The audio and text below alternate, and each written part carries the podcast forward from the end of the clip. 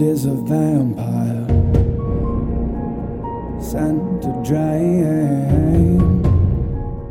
secret destroyers. Hold you up to the flame, and what do I get for my pain? Betrayed desire and a piece of the game.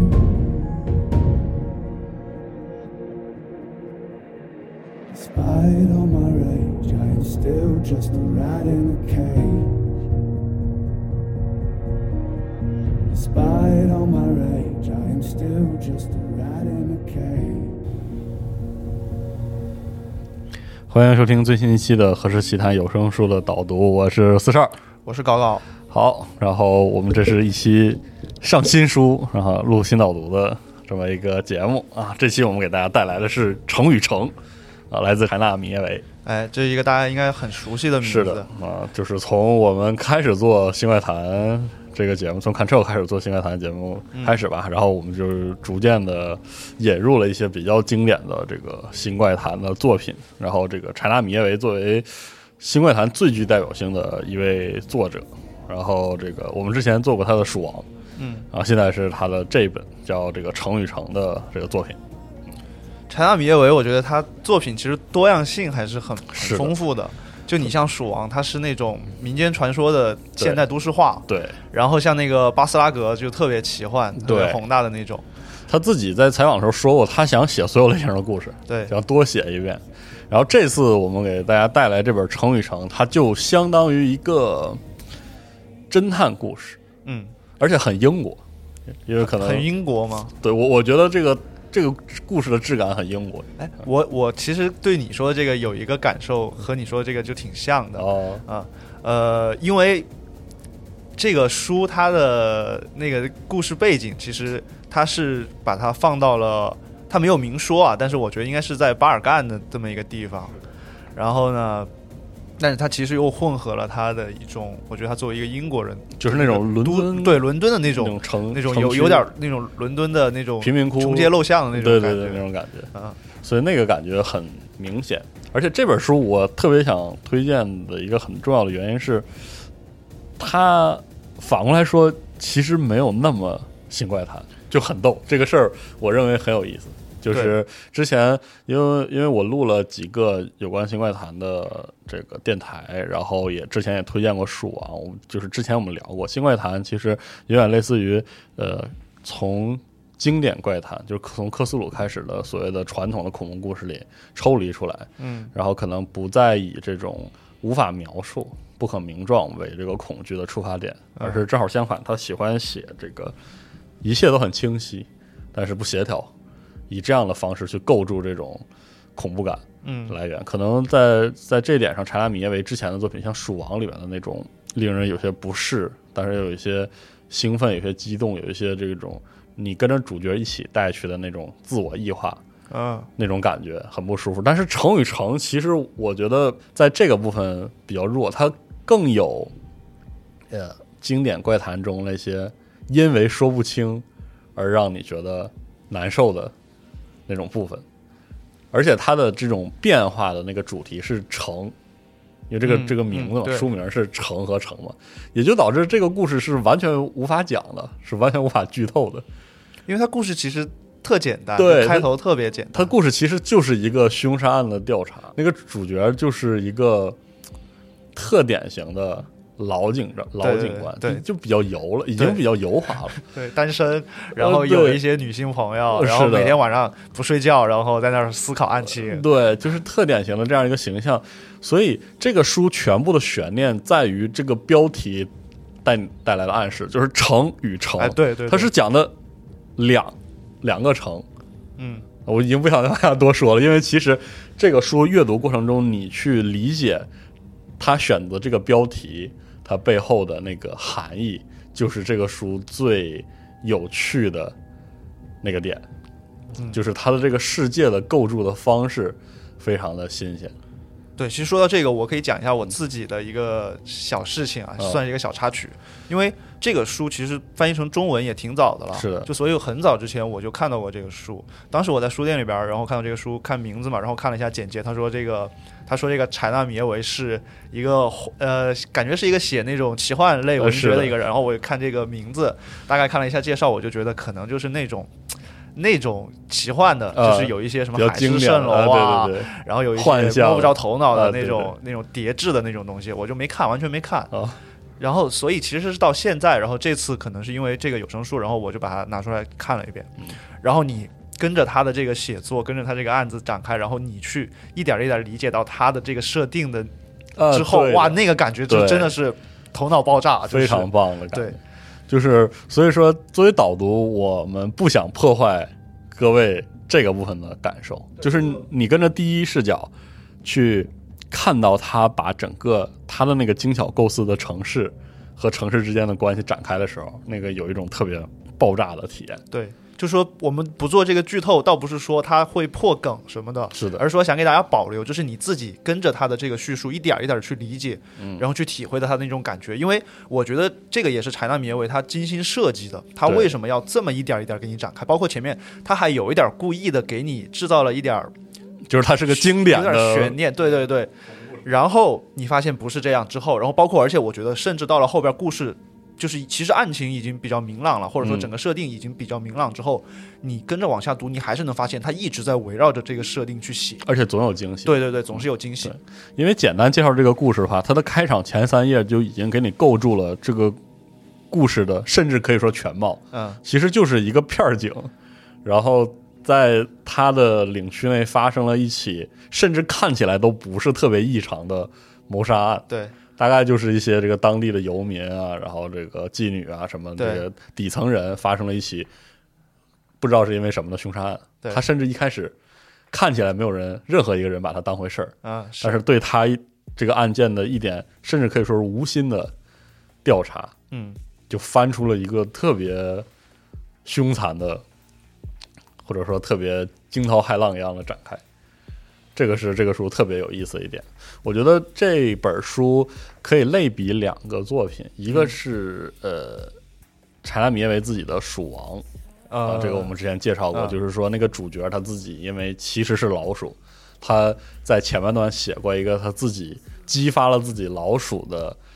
那种潜能的那一瞬间，整个伦敦在他眼中变成了别的样子，啊啊有这样一个桥段。啊啊，呃，在这本书里，他是以另外一种方式实现了一个类似的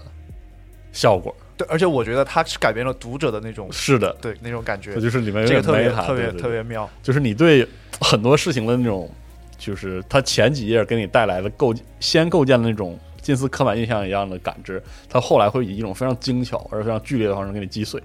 嗯，这个感觉是特别特别棒的。还有一个可以类比的，我觉得就是这个呃尼尔盖曼的《乌有乡》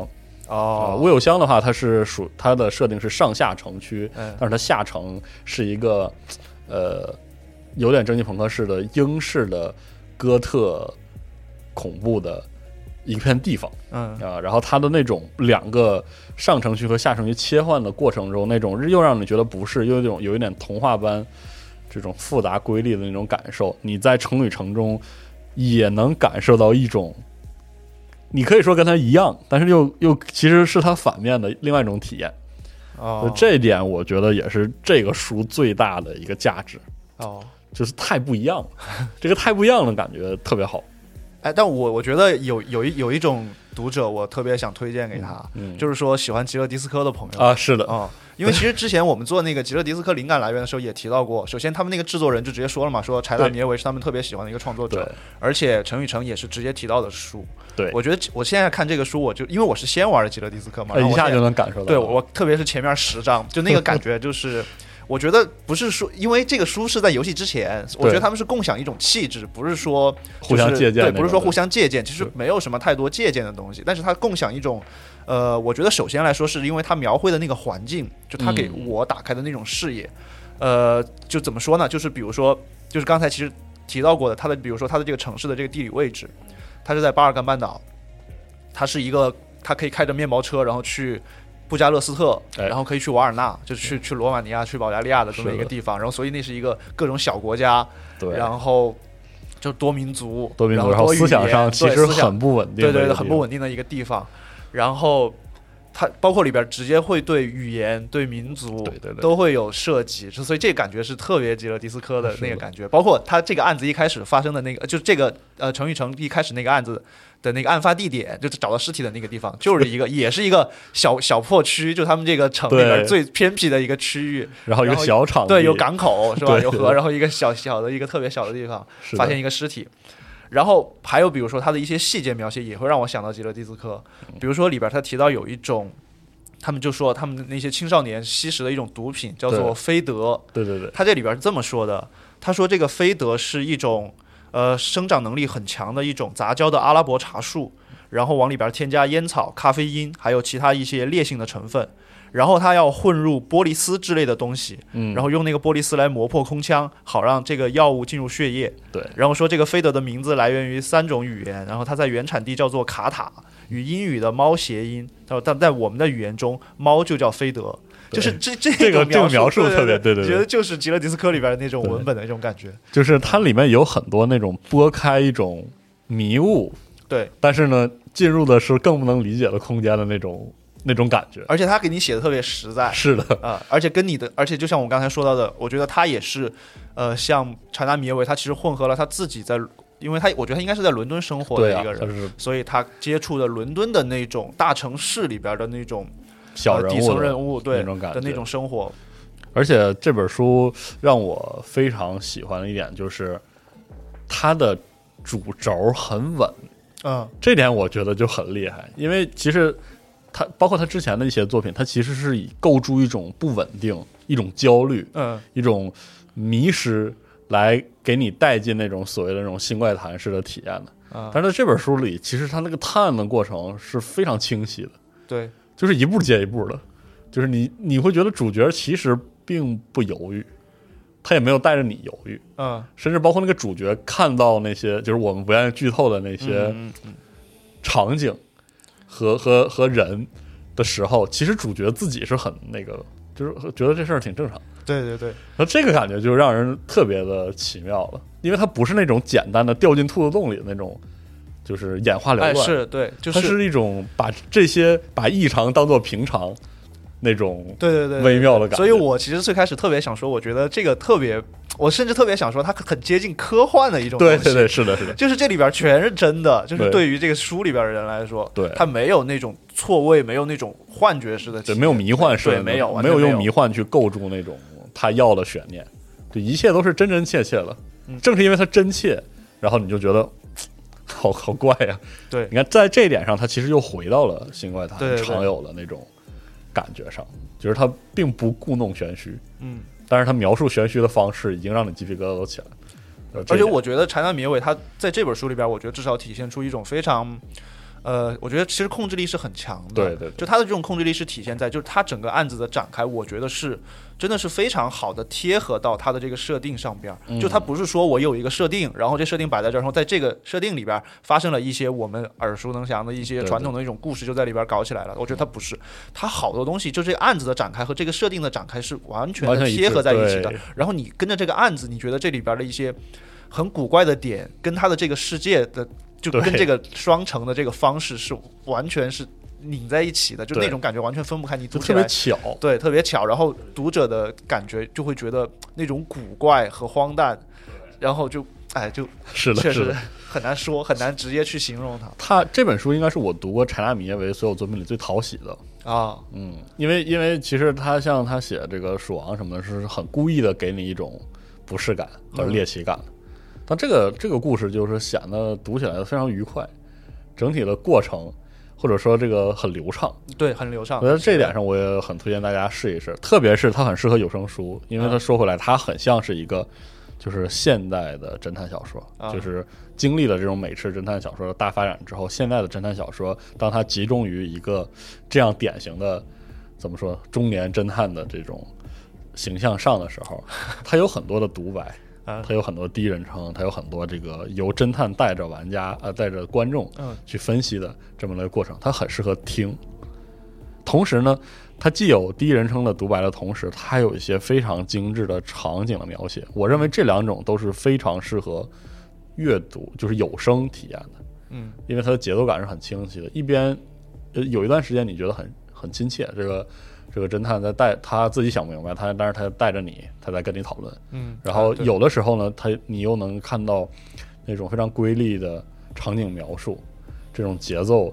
一下就能把你又带出刚才的那个就是沉浸在案件里的那种感觉。嗯所以说，它是我认为它是属于那种听起来听感会非常好的故事。嗯所以说，强烈推荐给大家。嗯，大家也可以试一下，我们的这个导读后边就会接着这个试听，嗯，是的。还有一点就是，呃，这个成语城还有一点比较特殊，因为它是这个我们第一次啊使用这个别人完全全权制作的一个版本。对因为这版的成语城有声书，呃，区别于我们集合自制的有声书，它是重庆社自行录制嗯，啊、自行翻译、自行是录重制庆社出品的，对，整个是他们出品在我们这里上架，然后我们也很荣幸重庆社能把这本小说，因为我们都很喜欢对这本小说在这里上架。嗯嗯，也是感谢各位在集合平台在合适这里支持这个有声书。嗯，所以这个我们这个话不多说，反正已经这个描述了很多我们对这个书的喜爱了。嗯啊，为了不破坏各位对它的这个体验吧，我们就没有说这个书具体是什么样的，大家可以从试读章节中体会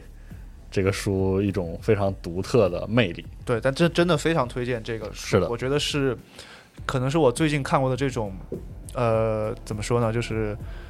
通俗文学里边儿能够给我带来一种那种就是头脑爆炸的感觉的一个书，是的对，好，那么这个导读就先到这儿，感谢各位对合适有声书的支持啊，我们下本书再见，嗯，再见。拜拜。 Thank